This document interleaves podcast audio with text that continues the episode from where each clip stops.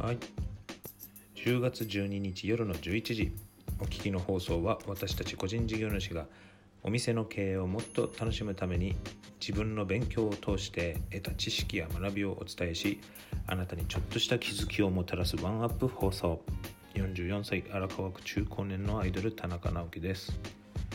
えーちょっと前にですねセールスコピーのブログを、えー書きました、えー去年ですね、えー毎年のように新聞に折り込み広告を、ま、6000枚から8000枚ぐらいですかね手書きで書いたニュースレター風な、えー手書きチラシを、えー入れてたんですけれどもまあ結局そのチラシにはあのなんていうんですかね絶対書かなきゃならないものが書いてなかったので、まあ、結局そのチラシを見て何人お客様が来店されたかっていうのが、まあ、あんまり計測ができない折り込みの手書きチラシを書いてたんですけれども、まあ、そのブログの方にはその時の手書きのチラシとかが、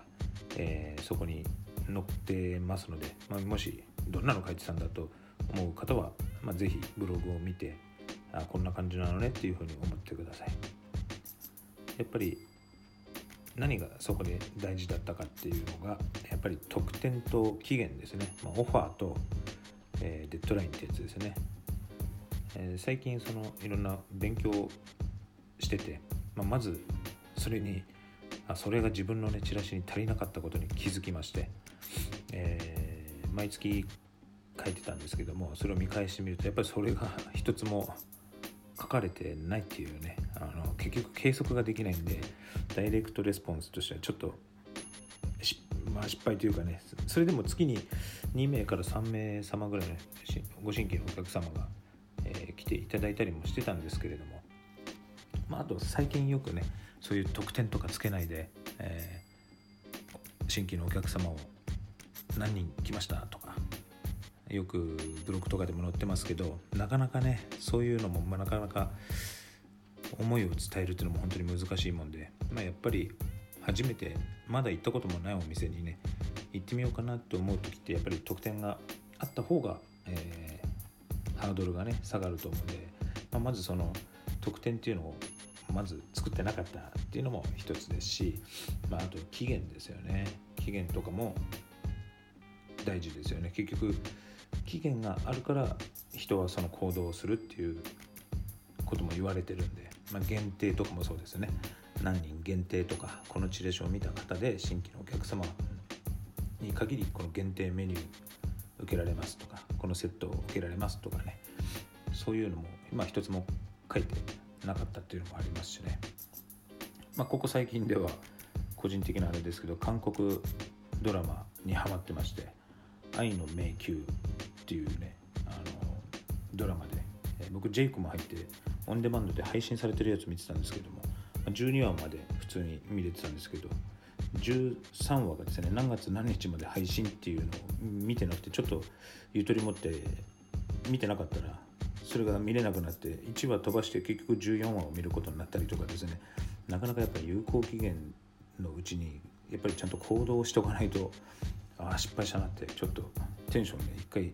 下がったことがあったんでねやっぱそういう有効期限で何かちゃんと行動を促すようにするってことも大事かなっていう思いましたね。なんでそのチラシ自体にはやっぱり特典と、えー有効期限というのを必ず書かないと大体そのこれでな何人来たとかが全く計測できないので、まあ、全くそれが後々ね使えないなっていう感じがしましたね。で僕は後にやっぱりセールスコピーライターというかね、まあ、まずそういうふうにもやっていきたいので、まあ、来年、まあ、年明け早々ねまた今度自分のお店でねあのこうやって勉強して学んだ、えーセールスコピーライティングのちょっとしたあれをちょっとまた来年あたりから折り込みチラシでちょっとこう中高年層のねお客さんをまた何人呼べるかなっていうのをね計測取って、まあ、こちらのここのね個人事業主のためのこのブログの方で、えーそういうこのチラシで何人ご来店いただきましたっていうのをね皆さんにお伝えしたいなと思ってます。最近はねそれをちょっとこう今勉強してるのと。あのそうですね。やっぱり今勉強してセミナーとかに行った時にそれこそあの特典とかもそうなんですけど初めてのお客さんがねあの手に入れやすいこう値段設定を作ってとかいうそのフロントエンドとかバックエンドっていうのも、まあ、恥ずかしいお話。なかなかねそこも習うまでねセミナーで教わるまでなかなか自分自身が知らなかったことだったりするのでその辺についてもねちょっとなんかいずれねお話をこうやってさせていただきたいなと思ってます、えー、本日の個人事業主のためのワンアップ放送これで終わります。おやすみなさい。